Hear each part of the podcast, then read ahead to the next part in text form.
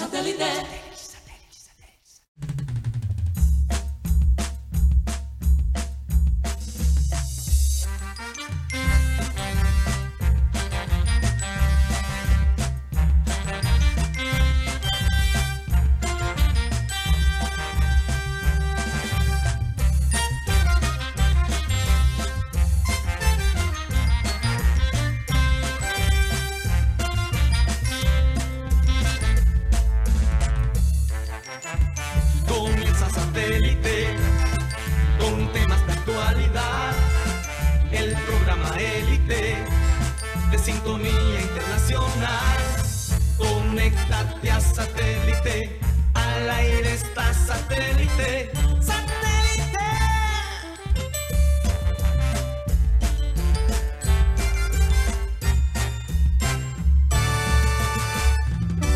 Señoras y señores, bienvenidos a programa Satélite. Muchas gracias por estar con nosotros el día de hoy. El cielo azul, todavía se siente esa brisa. Mucha gente dice, ¿cómo es posible que, que en este mes haya tanta brisa? Pero bueno, gracias a Dios, porque el clima realmente en la ciudad de Barranquilla, para mí, no sé ustedes señores, está perfecto. Sí. Está perfecto. Menos, eh, es decir, se siente muy sabroso, muy sabroso caminar por las calles. Claro, el sol todavía pega fuerte. Lo único que digo es que parece que este cambio climático Nos ha está, me- beneficiado. está mejorando cierto clima. nos ha beneficiado hasta cierto punto, nos ha refrescado la ciudad. Qué rico. Además que la ciudad, verdaderamente la arbolización, como vemos, digo, por lo menos se ve la inversión ¿ah? de- de- del gobierno en la arbolización de nuestra ciudad, que hace unos 30 años atrás, Mateo, no era así la Sí. cosa. y Entonces, si, hay y que si el contrato fue regalado a un hermano de la gobernadora, ¿eso qué importa? Pero lo menos sirve lindo. la sombra, ¿no? Se ve lindo. Se ve, Se ve linda la ciudad, ¿para qué? Oye, en las mañanas cuando se escucha esas canciones de los pájaros, Ah, que suena como si los pájaros estuvieran, est- estuvieran compitiendo para, para ver quién tiene la canta ma- más quién lindo? canta más lindo. Pero llega un vendedor de chatarra con alto parlante y ahí corta todo el a concierto. ti te de- corta, a mí me, yo creo que eso agrega. Bueno, sí, eso es parte de, de la fantasía que vivimos aquí en nuestra el ciudad. realismo mágico. Del realismo mágico, así es.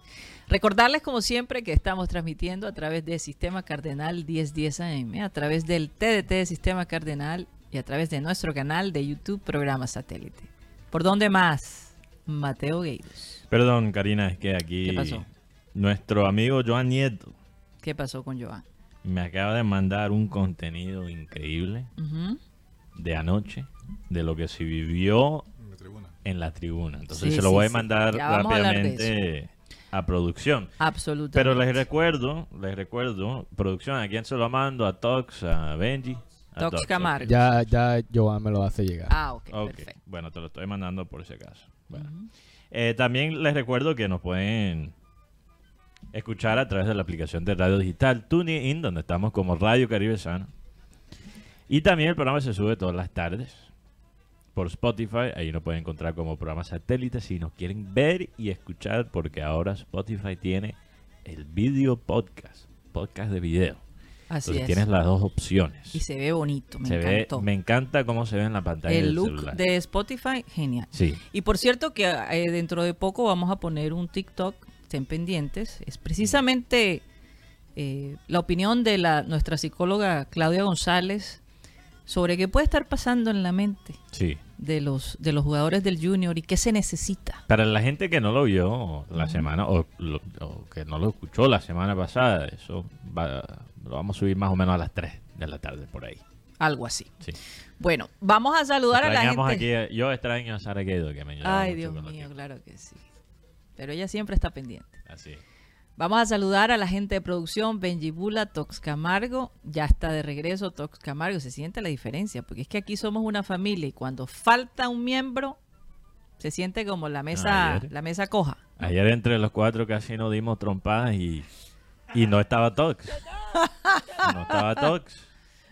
Bueno, pero buen reemplazo, buen Yo- reemplazo yo- Alan Lara. Yo creo Muy que no, Alan hizo ¿Pa' un qué? excelente trabajo, no es culpa de Sí, Alan. señor. No quiero decir que es culpa de Alan. Pero cuando falta un ingrediente, Porque es que ayer Sí, sí, estaba muy seco. Estábamos muy secos. estábamos todos serios de mal genio. Estábamos No secos. era de mal genio, es... Yo es- sí estaba de mala pulga. Sí, yo me di cuenta. De primera, de primera mano, me di cuenta. Bueno, Ah, hay cosas que eh, también me llevan a ese Camargo, Alan Lara, Sara Gueidos, acá en la mesa, Mateo Gueidos, Benjamín Gutiérrez, Juan Carlos Rocha y quien les habla, Karina González. Sean todos bienvenidos. Vamos a, a dar inicio a nuestro programa con la frase acostumbrada y esta dice así. La mejor manera de predecir el futuro es crearlo. Mm. Y es exactamente, señores, lo que vimos el día de ayer. Pero antes que todo, quiero felicitar a la hinchada del Junior de Barranquilla. Se merecen un verdadero aplauso. Ayer estuvieron fuera de serie, un estadio con 21 mil personas por lo menos. Pero que se sintió como 40. Oye, una cosa que se le paran a uno los pelos, la verdad, eh, o los cabellos, no sé cómo, cómo decirlo de manera más decorosa, pero, pero eh, realmente me impresionó. Me gustó mucho eh, ese apoyo incondicional y ojalá que se mantenga así, porque no hay duda que incidió en el ánimo de los muchachos. Eh, y de nuevo, ver un trabajo eh, organizado, ver un trabajo de concentración como el que se viene haciendo en el equipo, enfocándose en las verdaderas necesidades del equipo, cuidando, como decía la doctora Claudia, los huevos de oro, como se deben cuidar, para poder regresar esa confianza en los jugadores. Me gustó mucho la celebración, fue una celebración más de emoción que de mandar mensajes y, culpar ahora que van a decir los que me critican. No, esto apenas comienza y es ahí donde tenemos que mantener, o, el equipo tiene que mantener los pies muy sobre la tierra. Por supuesto, destacar a Martínez, y yo creo que todos estamos de acuerdo, ayer Viera no hizo falta. No hizo falta Ni pensé en él. Pero para nada. Entonces, darle la oportunidad a Martínez como se le dio.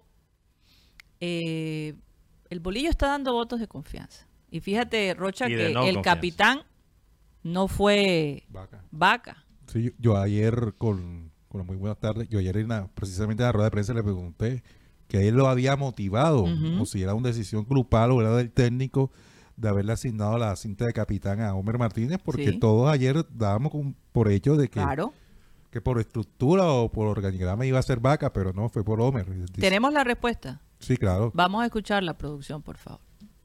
Lo de capitán se lo aprendí yo a Luis Cubillas y es un hombre que está bien posicionado en la mitad de cancha y está en todos los momentos del partido y me gusta eso. Y veo que es un hombre serio, trabajador, maduro. Parece bueno eso, me parece bueno porque ahí me gusta. Me acuerdo que cuando llegó Luis Cubillas estaba Cueto, Santín, una cantidad de jugadores profesionales y le dio la cinta a Pedro Sarmiento. Y nos explicó por qué, y desde eso yo tengo esa idea también. Para mí Luis Cubillas siempre fue un maestro. Yo tengo muchas cosas de él y, y esa es una. Lo de Carlos, ustedes saben que lo que es Carlos, Carlos es un jugador de, de mucha historia, grande en nuestro fútbol. Es un jugador que hay que cuidarlo mucho. Eh, hay que esperar. A él lo señalan es por goles, son los delanteros. Los delanteros la tienen que meter. Vos puedes ser delantero y la metes y, y no estás jugando bien, pero la metiste. Entonces hay que cuidarlo mucho y ayudarle mucho porque es un profesional, trabajador, buena gente, buena persona. Y lo admiramos, yo lo admiro, yo lo llevé por primera vez a la selección Colombia, entonces lo quiero mucho. Vamos a ver. Bueno, fíjense.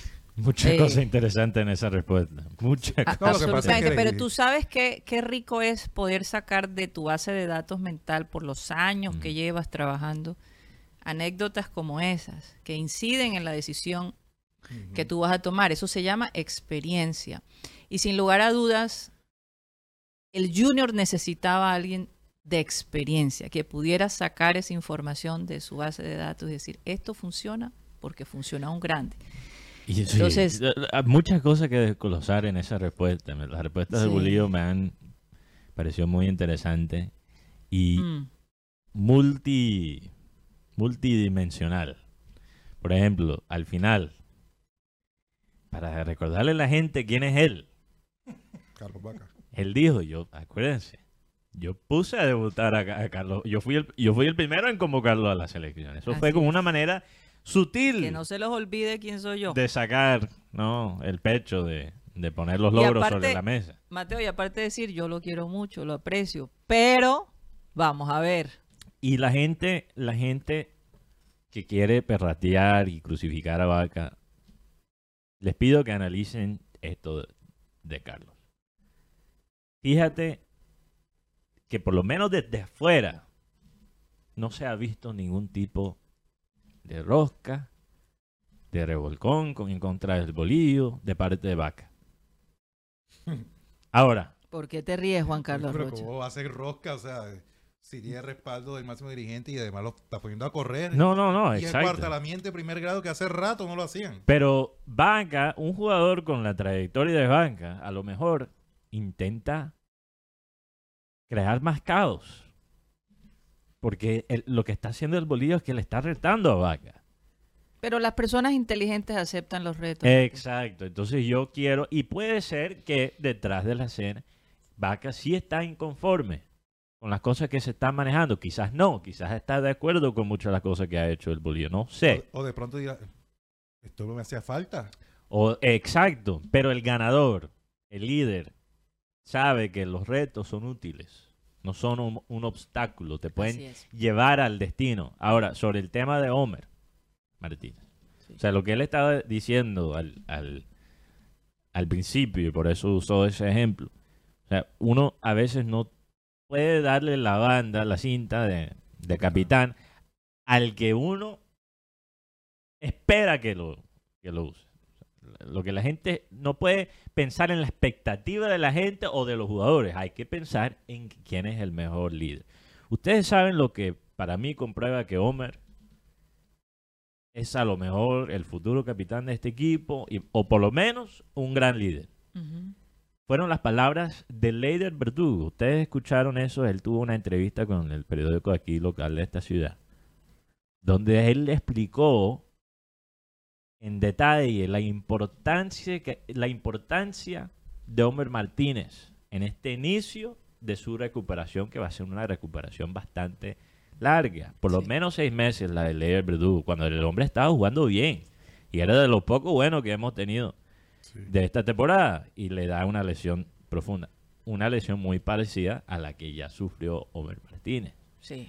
Y Homer Martínez le dijo el consejo, y me pareció un consejo como si fuera de un jugador retirado, de, de una persona mucho más madura que ¿Cuánto Homer Martínez. Ho- Homer Homer? Martínez apenas tiene 23, 24 por ahí, Imagínate. relativamente joven. Y él le dijo, disfruta la recuperación.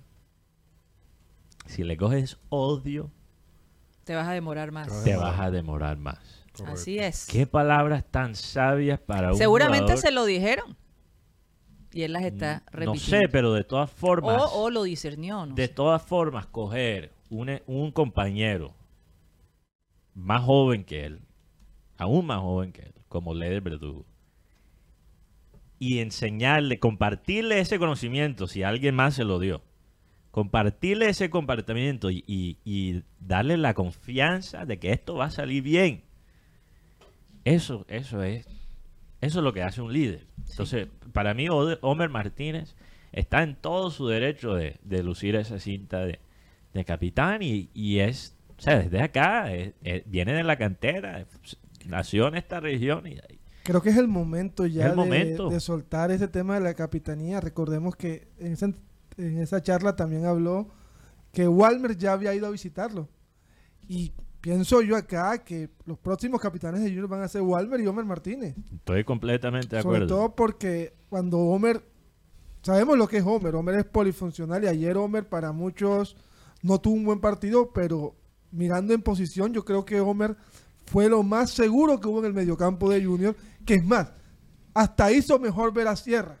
Rápidamente, lo de Homer Martínez tácticamente en el partido de ayer, Karina, yo creo que sí se vio a veces Homer Martínez expuesto, porque, y ya he tenido esta conversación fuera de micrófono con otras personas, creo que Homer tiene el cerebro y el pie de, de un mediocampista, pero no tiene la movilidad Mm. de un mediocampista. Entonces, ¿qué pasa? Tú lo pones al lado de un jugador como Carlos Sierra, que ya tiene sus añitos, que tampoco es el más veloz, y obviamente Homer Martínez va a quedar expuesto muchas veces en momentos de transición, donde básicamente donde más generó Alianza Petrolera sus oportunidades, principalmente en, en el primer tiempo, fueron esos momentos de, de transición. Mateo, y, y yo creo hasta cierto punto, aquí hablando con mis compañeros, con Benjamín, yo le decía a Benjamín, nuestra liga de verdad es tan bajo el rendimiento de la mayoría de los, de los, de los equipos que el Junior bajó su posición al 15, al puesto Subió, 15, María. perdón, subió al puesto 15 y todavía tiene posibilidades de entrar a, a- a- a- a- a los ocho primeros. Lo interesante es el déficit de goles que nosotros tenemos y ahí es donde tiene que haber mucho énfasis, ¿no? Porque estamos menos tres. Entonces, es muy interesante que si este Junior, en el peor de sus momentos, logra entrar a los ocho primeros, porque también estábamos hablando, muchos de los equipos que están en la Libertadores van a estar distraídos con la Copa. Sí, Entonces es ahí donde el Junior se les puede meter. Tiene tres partidos. Eh, Mira, 27 puntos hacen falta. Si hacen falta 27 puntos. Junior tiene 11. Junior tiene ser 11. por lo menos 20 puntos. Y Alianza sí. Petrolera está en el puesto 10. De esos 27, como dijo Guti, tiene que ganar Junior más o menos 20. Y, y, y, y son equipos que están por Así encima de Junior, es decir, que le va a restar. No van a sumar los, los equipos que están por Pero encima de 20, él. Mateo, con cualquier cantidad de goles a su favor. Sí, yo creo que el tema de Junior es que tiene partidos con rivales directos. Por ejemplo, tiene partidos con Tolima, que, que está entre los ocho, Nacional, que está entre los ocho, el equipo Millonario, que está entre los ocho, Chico, que está entre los ocho. Tiene bien, partido bastante complicado. Huila, que ahí va subiendo. Entonces, pero lo que yo sí he podido ver en esta, en esta liga es la irregularidad. Yo creo que en este momento Chico, un equipo que viene de ascender a la A, ha hecho- ha hecho una gran campaña. Pero sabemos que a, a esos equipos le dicen pavos de Navidad. Los engordan para después matarlos. Así es. Oye, pero una cosa que es importante también resaltar, Mateo, y que yo estaba analizando. Cuando metieron el gol, yo decía, "Hmm, de acuerdo a las estadísticas, cuando le meten un gol al Junior, enseguida le empatan. ¿Te das cuenta? Eh, ¿Sí o no, Benjamín? Sí, claro. Cuando Casi Junior- siempre, cuando cuando el Junior mete va gol- ganando, Sí. Al- a los pocos minutos el otro equipo Pero, empata. pero, sabes, por primera vez en mucho Pero tiempo. espérate un momentico, yo estaba analizando, Sí. ¿serán capaces? Y ahí es donde la parte física tiene mucho Sí. que ver, Mateo. ¿Serán capaces, y compañeros, de aguantar ese marcador? Claro, nueve hombres, Al final, nueve, Al final, nueve hombres. segunda tarjeta roja al eh, final. pero realmente eh, mantener ese, ese, ese marcador 1 a 0, sabemos que es muy fácil perderlo, ¿no? Sí, es muy fácil perderlo, especialmente para este equipo de Junior. Y por la primera vez en mucho tiempo, yo me sentí relativamente calmado con el marcador en 1-0. No, no recuerdo la última vez que sentí algo de confianza eh, en el Junior, en, en cerrar el partido y, y definir y poder, como tú dices, Karina, aguantar ese marcador. Lo que pasa es que ayer el equipo, para nadie es un secreto que el equipo, comenzando la parte futbolística, está mal. Los delanteros los que comenzaron, Sí. porque el equipo, la verdad, eh, eh, es una manera tan desesperante, tanto así, que en el minuto 19 la gente empezó a protestar. La protesta fue a raíz de las luces, de las bengalas que prendieron. ¿Por qué en el minuto 19? Porque esa era la posición que estaba el Junior de Barranquilla en ese momento. Interesante el Ahí, minuto están los vi- 19. ahí está el video Sí, de... nuestra fuente ahí, nuestra corresponsal barrista. Dentro de, dentro de la barra. Ese Giovanni dentro de la barra. Y, y hasta suspendieron el partido. Sí, tuvieron que suspenderlo Me- porque fueron las tres tribunas, norte, sur y oriental. Me parece increíble porque Pero, me recuerda algo, Karina, que he dicho antes. Porque yo, yo le he querido motivar a la gente a que vaya al estadio diciéndole, vayan aunque sea para mostrar tu inconformidad.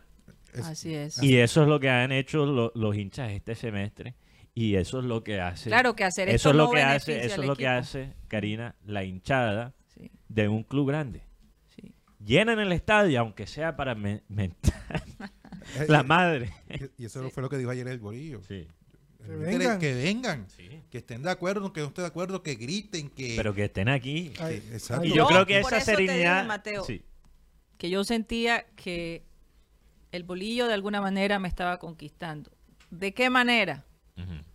Filosóficamente. Filosóficamente, pero también su fama. Tu actitud, sí, sí, filosóficamente, Mateo, tranquilo. No estoy haciendo una declaración de amor, por Dios.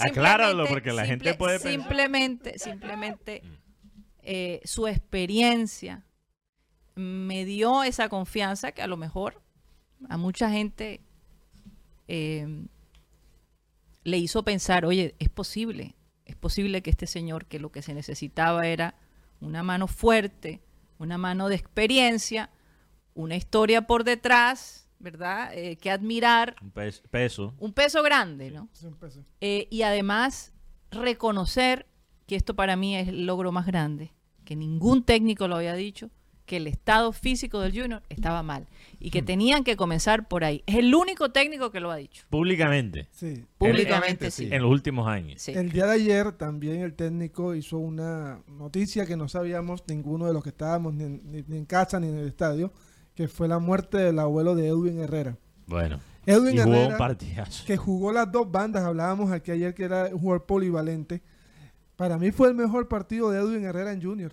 Sí. Y, y el hombre le dedicó este, este triunfo a, a su abuelo. Así que es un jugador joven. Edwin es un jugador de, con formación en Selección Colombia.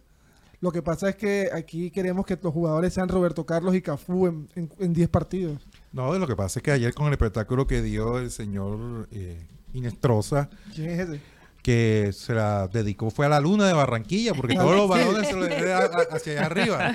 Tanto Y así. finalmente puso uno por el piso y fue gol.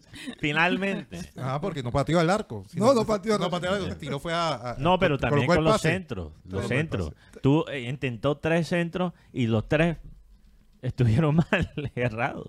El hombre, sí. Eh, ¿Tú sabes dónde lo deben mandar?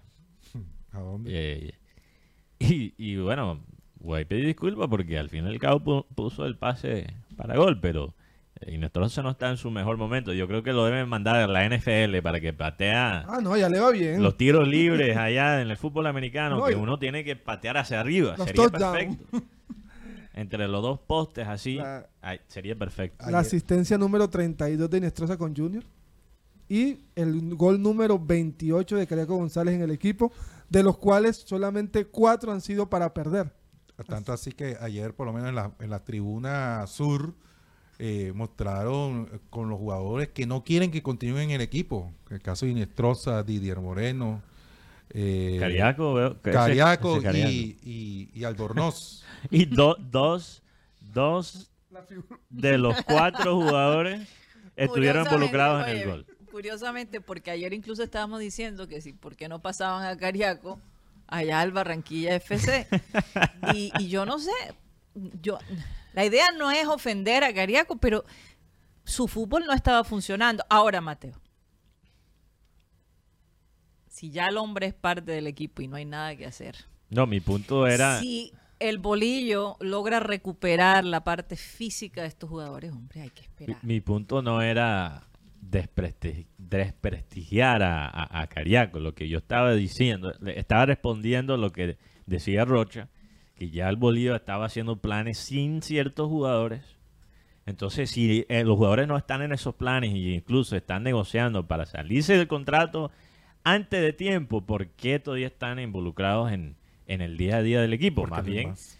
Eh, Sí, solo para explicar el comentario de mandarlo a entrenar con los jóvenes o mandarlo a entrenar con el Barranquilla FC. Ujú. Porque si el, si el jugador no está en los planes, y, y incluso se puede ir antes de tiempo, ¿por qué vamos a perder Ahora, tiempo? Mateo, hay dos cositas que no podemos ignorar. El bolillo dice tener fe en Didier Moreno. De esos y cuatro, además de eso, esos y cuatro- además de eso, el pibe dice, Didier es uno de los míos. Dos personas que saben de fútbol. Es algo que no podemos ignorar. y yo no estoy ni cerca, no estoy ni cerca de esos dos en conocimiento de fútbol. Pero también opino que, que la actitud que se ha mostrado, y creo que he sido consistente en eso, la actitud que ha mostrado la hincha, La el- hinchada. la hinchada, perdón, Sí. la hinchada en contra de, de Didier Moreno no me, no me parece realmente justo, honestamente. Entiendo las críticas sobre Albornoz, principalmente, que ha sido una decepción total desde que llegó. Entiendo las frustraciones con Inestrosa. Sí, lo entiendo yo, Karina, que desde que comenzamos con, con esta responsabilidad de dirigir el programa satélite, creo que desde ese entonces me he estado quejando de Inestrosa y tengo a Guti de testigo. Ok. Entiendo, entiendo, Será de continuar, Mateo. entiendo la, las frustraciones con Cariaco, la frustración con Cariaco. Un jugador que tiene mucho talento, pero que a veces no maneja las cosas de la mejor manera. Pero Didier Moreno creo que es un jugador que ha sido expuesto por las mismas, realmente por las fallas de sus técnicos, no realmente él como jugador, no lo han utilizado. Bueno, Mateo, bien. pero, pero la gente se queja que Didier tira la bola a su amigo imaginario. Sí, pero si tú eres, si tú no tienes en el mediocampo con él un jugador que sí entiende cómo filtrar, entonces a quién más se lo va a dar Didier. Didier comete muchos errores, pero comete errores, los errores muchas veces en el fútbol no son aislados a una sola persona. Sí. ¿Cuál- Muchas veces yo he visto, por ejemplo, yo recuerdo un pase que erró Didier Moreno que mucha gente se, se burló de- del pase porque lo mandó a la nada. Por- e- era, él lo tiró hacia la banda izquierda y no había jugador, jugador del Junior. No recuerdo en qué partido fue ese. Pero uno de los primeros partidos de la temporada. Pero tú sabes por qué él hizo eso. Contra Porque Medellín no fue. creo que fue contra Dim. Edwin Herrera tenía que estar en esa posición. Edwin Herrera, en los primeros partidos con- que ha jugado con Junior, no subía a atacar, se quedaba muy atrás. Ahora la mejor versión de, de Edwin Herrera que hemos visto hasta ahora es un Edwin Herrera que subía un poquito y se juntaba al ataque. Entonces Didier Moreno estaba poniendo el pase donde esperaba tener un compañero y no había uno. Bueno. Entonces, eh, Sí. yo creo que lo de Didier, hay cosas que se pueden criticar, pero es una persona... Bueno, pero si insisten los técnicos en, en mantenerlo, algo debe tener Pero él que nosotros no, vemos. Sí, pero exacto, y no lo quiero agrupar, no lo, corre, que, que es un jugador que... que corre, es obediente tácticamente, eso le encanta al, Ah, al sí. técnico. Tarde o temprano eso puede Mu- resultar. muchas veces, muchas veces el técnico prefiere la obediencia a la inteligencia. Tú Y yo critico esa, esa manera de pensar, pero en el caso de Didier, estamos hablando de un jugador Sí. que por lo menos, Rocha, por lo menos ha sido profesional. No, y tú sabes con el caso de Cariaco, es que Cariaco frente al Unión Magdalena no fue titular, fue titular, Homer Martínez apareció, a esta vez sí ingresó en el segundo tiempo. ¿Cuál fue la gran diferencia con aquel partido o en los partidos anteriores que estaba el Borillo Gómez, en los primeros partidos?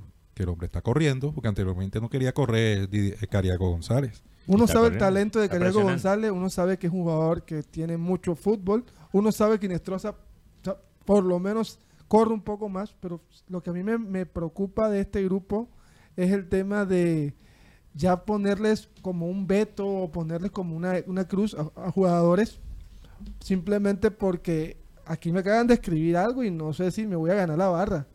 ¿Será que Didier no paga peaje? ¿Peaje de qué? No, yo no me voy No, a meter no, en esos temas. No, me lo No, acaban de enviar a alguien y yo le digo, bueno, pues no, no, no. yo creo que el tema No, de Guti, vamos a no ser tienes que compartir todos los mensajes que te Yo lleguen. creo que el tema de Didier Moreno también tiene una, una desventaja y es que Didier, cuando, la primera temporada de Didier con Junior tuvo a Larry Vázquez y Larry Vázquez se quedaba atrás. Es más, yo recuerdo un partido donde Didier Moreno fue figura, que fue contra Independiente del Valle aquí en Barranquilla. No, No, y los mejores. ¿Tú sabes cuándo, cuándo eran los mejores partidos de Didier Moreno? Cuando jugaba con Fabián Ángel. Así es. Un jugador que sí sabe cómo filtrar la pelota. ¿Te acuerdas? Juan David Rodríguez también estuvo en ese E- grupo. Incluso yo recuerdo un partido que él jugó con Jesús Cabrera al lado. Y los dos jugaron muy bueno, bien. de todos modos, ¿cuándo regresa Juanfer Quintero, Juan Carlos Rocha? No se sabe. Contra todavía. Chico podría ser. Contra Chico podría ser, pero Juanfer está feliz ahora porque eh, la FIFA... Uy, fíjate largo. Sí, la FIFA anunció que, que eh, ¿cómo que se llama el equipo? Yangasu, ¿cómo? El equipo chino donde militaba Shenzhen, Juan. Shenzhen, El equipo chino, eh, el Shenzhen. el Shenzhen. El Shenzhen.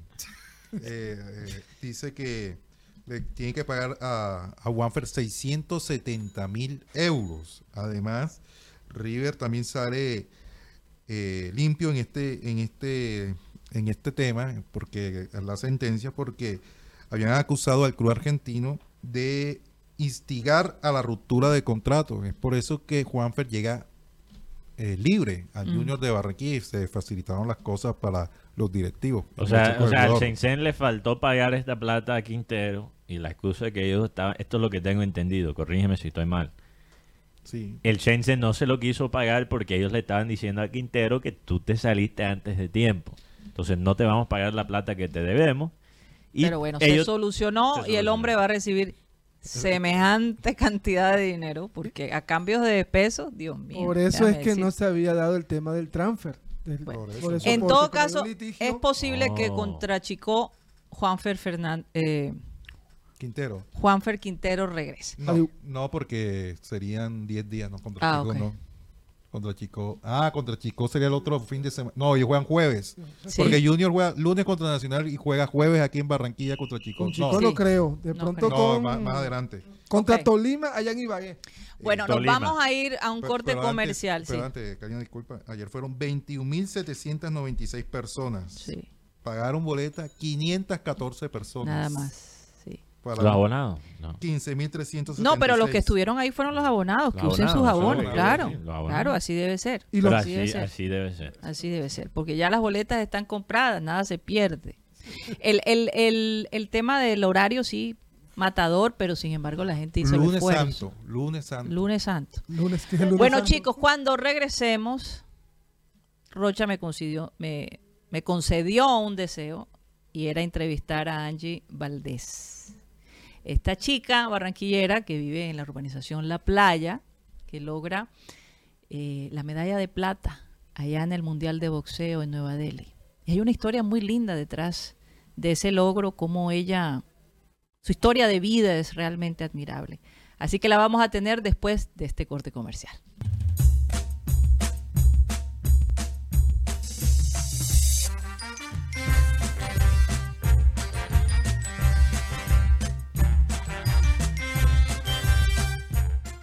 Esto es programa satélite que se transmite desde la ciudad de Barranquilla, Colombia, South America, la capital deportiva de nuestro país.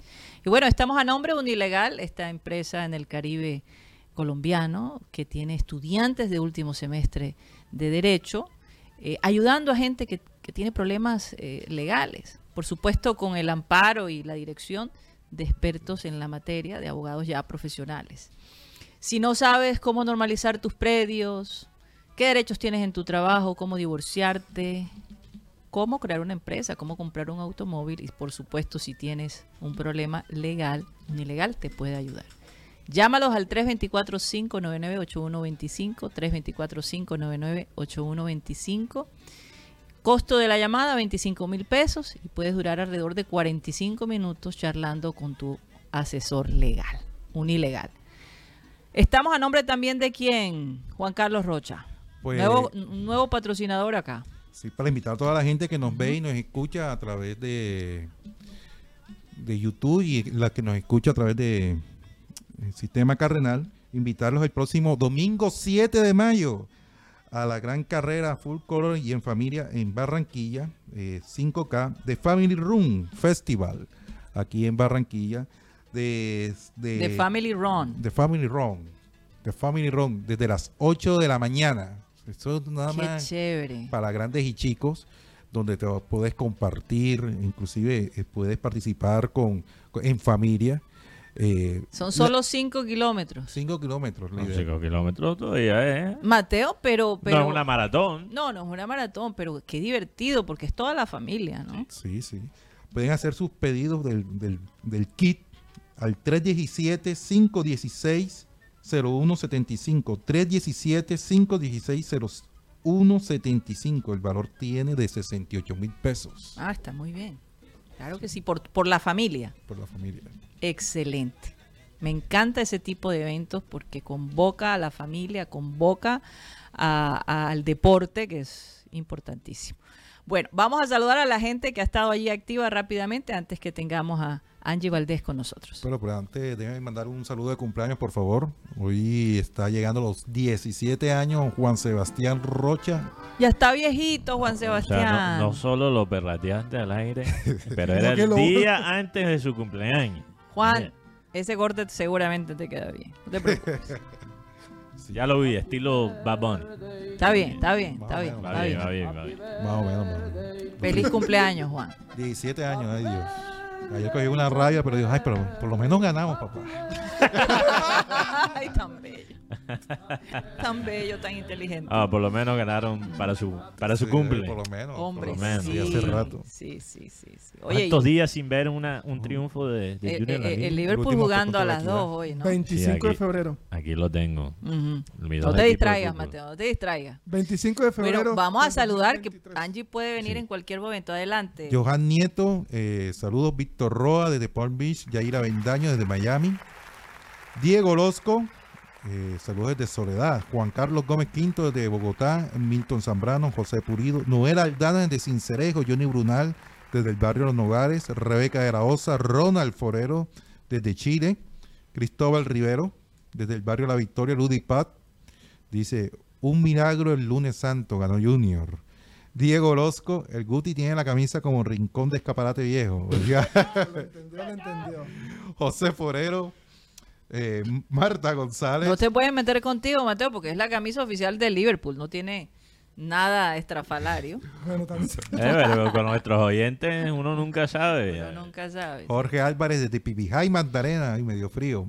Malky Sedek, saludos Hugo, Hugo Alemán, Marta González, Ernesto Pinilla, Rafael Acosta Pacheco desde Santa Marta, que dice, vamos paso a paso, ahora viene Nacional. José Garcés, saludos.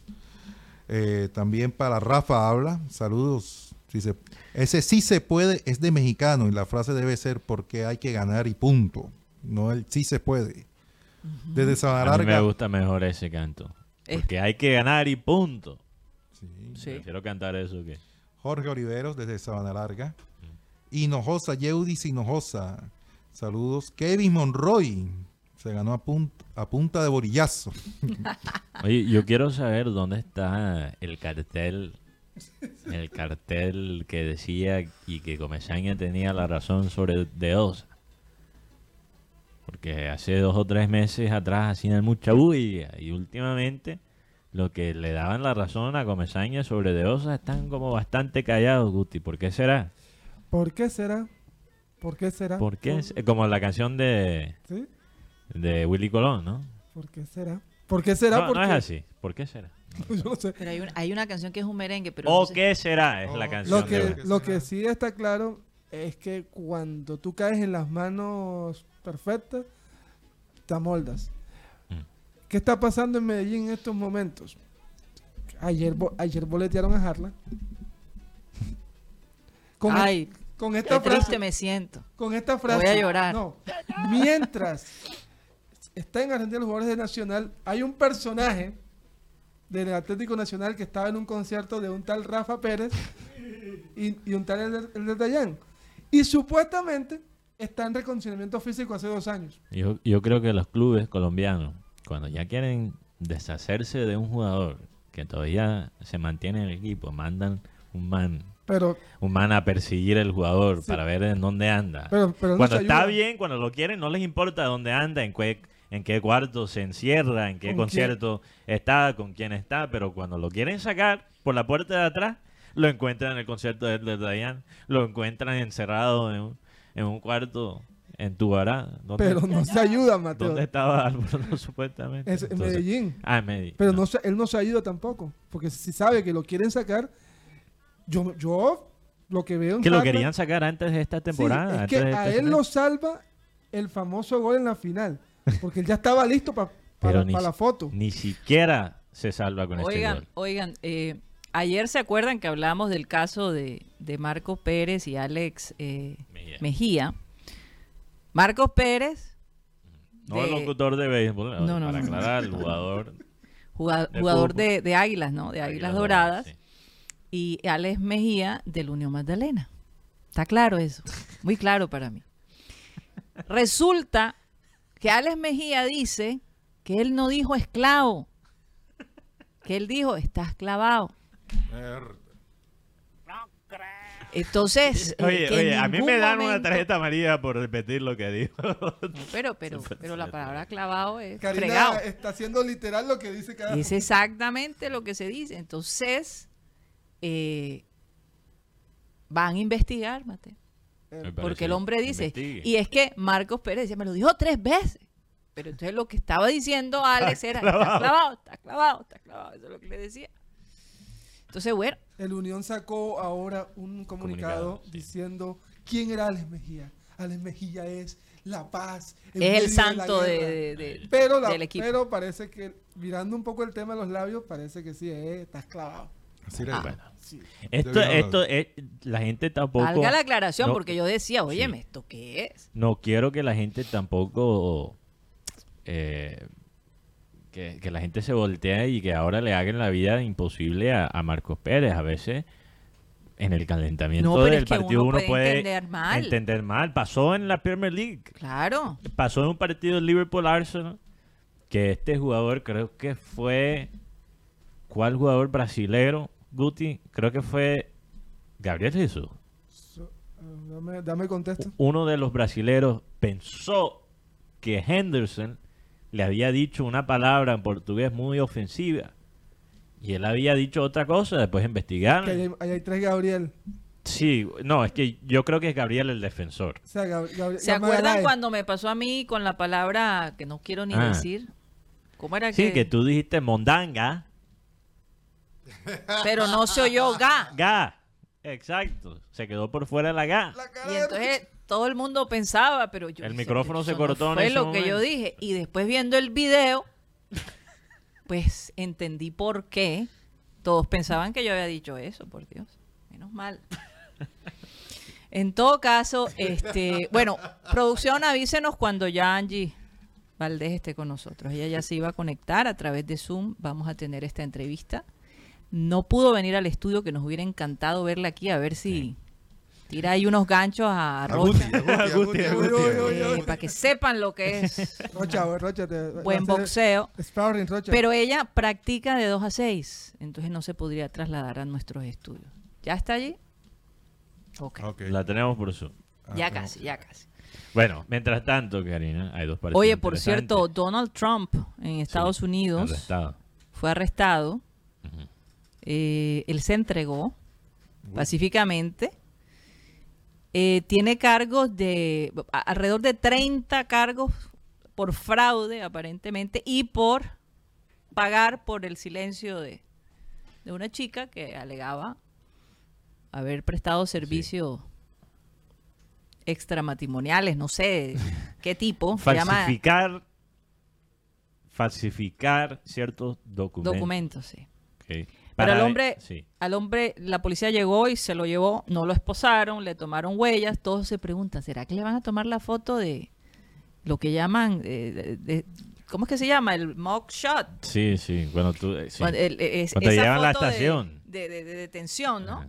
Todo el mundo esperando, ¿no? Eso va a salir.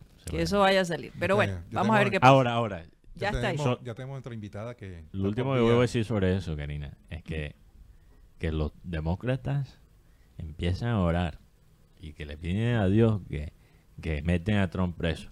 Porque si el hombre sale de todo este proceso judicial y sale inocente, Hmm. te puedes imaginar la campaña que él, él va a poder armar en, el- en el 2000, ahora 2024, Así es, en la campaña presidencial. así es. Así que Lo más probable es que quede después de presidente. Por Santo escaparse Dios. de eso, él va a decir, yo me imagino que hay pruebas. a Mateo. a hay, mis hay- pruebas contundentes. Bueno, Sí. vamos a hacer un cambio de frente. Ya tenemos a Angie Valdés. Angie Valdés, te habla Karina González del programa Satélite.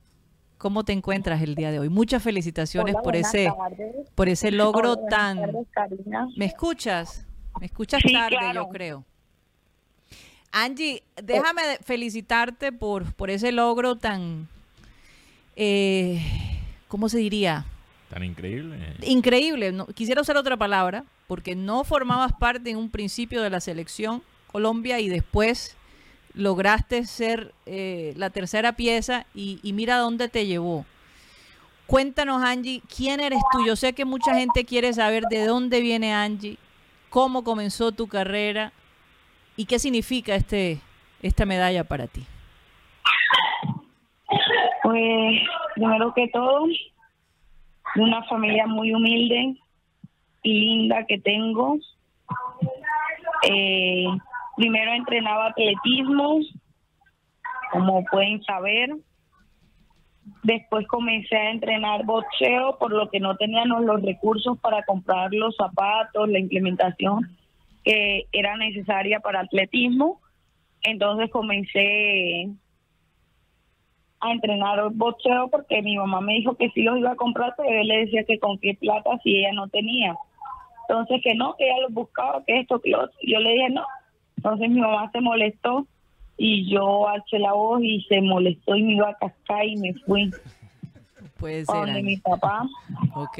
Y de ahí comencé a ver boxeo porque cada vez que yo entrenaba atletismo, yo terminaba como tipo 7, 8, 9 de la noche y de ahí pasaba a ver boxeo todos los días.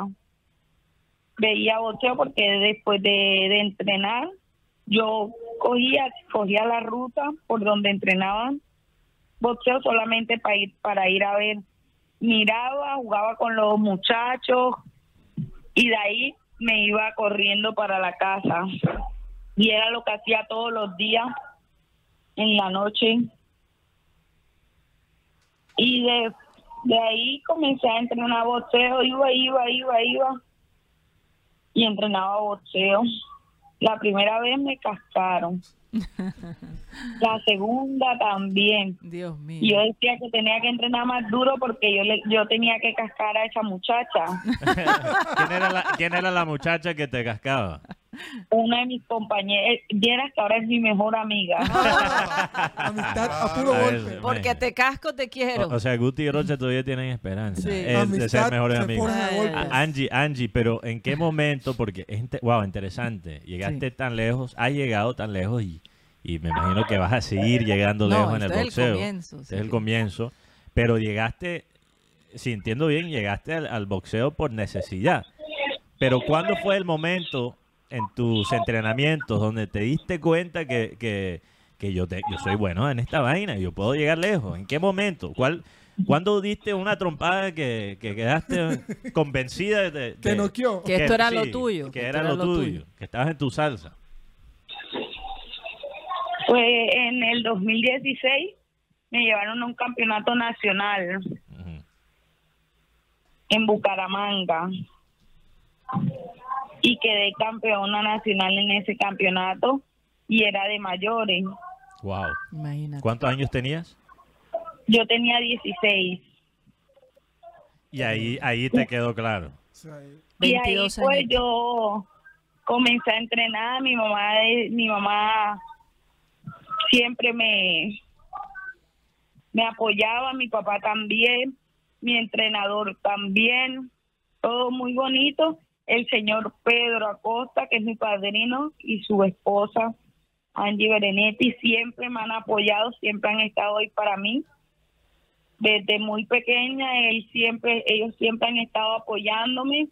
Pues en ese momento, eh, que fui a ese nacional, cogí medalla. Yo dije que tenía que seguir preparándome para, para llegar a ser como Ingrid Valencia, porque ella en ese año fue que cogió medalla de oro, eh, medalla de bronce en los Olímpicos. Sí. Y yo decía, "Uf, bacano, y ellos llegaron acá, hubo un mundial creo que fue que hicieron, donde Colombia tenía el nombre de los, espérate, y te, espérate, y me acuerdo, de los, ay, ay, no me acuerdo muy bien. ¿Qué? Bueno, total. Fue un mundial que ellos vinieron acá y vinieron muchos países. Y estaban, eso fue por Soledad Ok. y a mí y el, el doctor Alberto Torres le dije a mi papá para ver si me llevaba. Oye, Pero, Angie, pero- una sí, pregunta, o sea, eh, eh, todo esto demuestra pues las carencias del, del boxeo, ¿no? En, en- en nuestro país, la falta de formalidad un poco en cuanto a entrenamiento para los boxeadores se refiere. Pero hay una historia muy bonita, bueno, muy interesante cuando te vas para Azerbaiyán. Te fuiste para la capital, para Bakú. Pues sí. ¿Cómo logra, cómo logra, cómo se logra, 2019, sí, ¿ah? cómo se logra que te hagan ciudadana? Porque tú no tienes ningún parentesco con ese país, ¿o sí? Tienes familia, Pues, nada, pasaron las cosas así de rápido. En el 2019 eh, fueron los Juegos Nacionales. sí, Entonces, ahí yo quedé como que quedé de tercera. No quedé ni primera ni segunda. Primera fue Boyacá. Segundo fue Valle y yo quedé tercera. Entonces a la selección nunca llamaban a los terceros lugares, sino al primero y al segundo. así es. Entonces, como yo no iba para allá, un entrenador se me acercó y me propuso una buena propuesta, se llama Esteban, es cubano. El profe Esteban se me acercó, me dijo que él se iba como entrenador de la selección de Azerbaiyán, que Pero Angie, a ya pesar, bueno, tenían ya, mujeres, discúlpame si Angie, me iba, me dime. escuchas. Como ya todos saben, mucha gente ya sabe, pues que tú finalmente fuiste llamada a- para representar a Colombia. ¿Qué pasó con esa ciudadanía de Azerbaiyán? Porque en dos meses te la dan, te la otorgan y después la selección Colombia te llama. ¿Cómo, que, ¿Cómo quedó esa relación allí después de todo lo que ellos invirtieron en ti? Pues nada, bien, ellos me dijeron que si quería ir a par- participar por ellos en otra ocasión, nada, tenía que esperar dos años para que, porque como no- acá no me dan la baja, después de dos años yo puedo competir en cualquier país. Ok, ok, buen punto. O sea, pero tú mantienes la dijeron que ciudadanía. Si quería y esperaba, o si no, pues bueno, no había problema. Ok. O sea que tú quedaste con Eh, esa ciudadanía. Muy bien, por allá me dijeron que cuando quisiera ir o algo, pues podía. Regresar. Sí, Parece que el sonido no de retorno ella no, no lo está no lo está recibiendo muy bien. Pero Angie, una, una pregunta para por lo menos Sí. tratar de, de aprovechar el tiempo aquí que, que Ya se tenemos con acaba, Angie. sí. Ya se va a acabar. Pero Angie, mencionaste que Ingrid Valencia para ti fue un ejemplo en el, en el, en el boxeo, que, que los logros y de lo Ingrid, sigue siendo porque es una gran mujer. sí, y, y lo hemos, obviamente, lo hemos visto, todo el país ha visto los logros de, de Ingrid Valencia, pero ¿cómo fue esa experiencia de, de conocerla eh, por, de- eh, por primera vez? Después de ella ser tu, tu ejemplo, ella se convierte en tu compañera ¿no? de, de selección. ¿Cómo fue esa experiencia? ¿Y, y cuáles son las palabras quizás que, que ella te, te dijo? Pues la experiencia fue muy bonita conocer a la selección Colombia, a la selección Colombia porque no la conocí solamente a ella, conocí a Jenny Aria, a Paola Caicedo, eh, conocí a Eugenio Martínez, a Viva y pues ellos siempre me, me trataron muy bien, Ingrid. Yo comenzaba a tratar con ella, siempre me decía cosas muy bonitas, eh, con Jenny también, o sea, he hablado con todas, pero ella para mí es más, es una referente muy, mucho, es una referente para el boxeo Sí, claro, claro. porque gracias a ellas fue que se abrió el boxeo más aquí en Colombia, a Ingrid Valencia, a Jenny Arias y a Paola Caicedo. Y así es, Angie. Nosotros, la verdad, acá en programa satélite queremos promover eh, el boxeo como deporte más en nuestro país que tanto, tanto honor le dio, ¿no? Eh, en los años pasados, pero sobre todo a la mujer. Eh, y como directora de un programa deportivo, pues siempre, y, y- como mujer, voy a querer resaltar de alguna manera ese talento femenino tan especial que tenemos y que a veces es tan menospreciado, ¿no? Y hay que seguir llevando en alto nuestro país. Angie, muchas gracias. Eh, se nos acabó el tiempo acá, pero de verdad, entre todos aquí, nuestros compañeros, te deseamos lo mejor. Micrófono abierto. Nos gustaría, como digo, que vinieras para que nos enseñaras aquí unos Unos, sí. unos, unos ganchos bien interesantes para ver cómo defenderme yo de todos estos hombres, ¿no? Un gancho juiciador. Que no es fácil a veces, se porta mal Angie, no te imaginas. No, y, y, y val- vale la pena repetir que, que Claro. Angie es un orgullo para esta Con ciudad. gusto iría, solamente que en estos días como estoy entrenando por lo que ya viene un campeonato nacional, entonces tengo que ir. Angie, tú naciste en Barranquilla, ¿verdad? Ahora podía hablar con ustedes, más no ir porque ya voy en el bus. Ok. Bueno, en el bus no, me quedé acá en una esquina esperando para que la bulla del bus y el ruido y la brisa no... No, no interrumpieran. Angie, tú eres de acá, de Barranquilla, ¿no? Vamos Sí. a confirmar eso, claro que sí. De la playa. De la urbanización La Playa es nuestra querida Angie. Un abrazo claro. para ti, Angie. Bendiciones, que te rinda ese, ese entrenamiento el día de hoy y quedamos pendientes de, de- de- de- de seguir continuando viendo tu, tu desarrollo y la historia que estás dejando en nuestro país. Muchas gracias, chao, bendiciones para todos.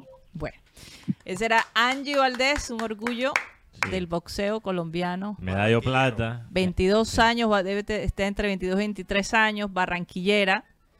Y bueno, felices de haber podido lograr. Miren dónde estaba ella. Ah, En, ¿dónde en la? India No, ganó. no solo eso, estaba en la parada de bus esperando para poder hablar con nosotros. Así es. Tomando un bus para ir a sus prácticas después de haber ganado una medalla de plata para nuestro país. Karina, a lo mejor, antes de irnos al sistema cardenal, a lo mejor nos va a tocar, para no interrumpir los entrenamientos de Angie, ir allá y grabar algo. Y grabarla, claro que sí, lo vamos a Yo hacer. creo que sí. Y mostrar quizás el, la rutina de ella. Absolutamente. También tengo un proyecto con las tiburonas. Sí. Y ya voy a empezar a hacer las diligencias porque también quiero ver cómo es un entrenamiento de ellas. Se nos acabó el tiempo, señores. Muchísimas gracias. Mis compañeros van a continuar en el Clean Clean Digital que se transmite a través de Sistema Carden perdón, a través de nuestro canal de YouTube, Programa Satélite. Vamos a pedirle a Abel González Chávez que por favor despida el programa. porque no me avergüenzo del Evangelio, porque es poder de Dios para salvación de todo aquel que cree, al judío primeramente y también al griego. O sea, los cachacos y los costeños. Señoras y señores, se, se nos acabó el time. Satellite, satellite, satellite, satellite.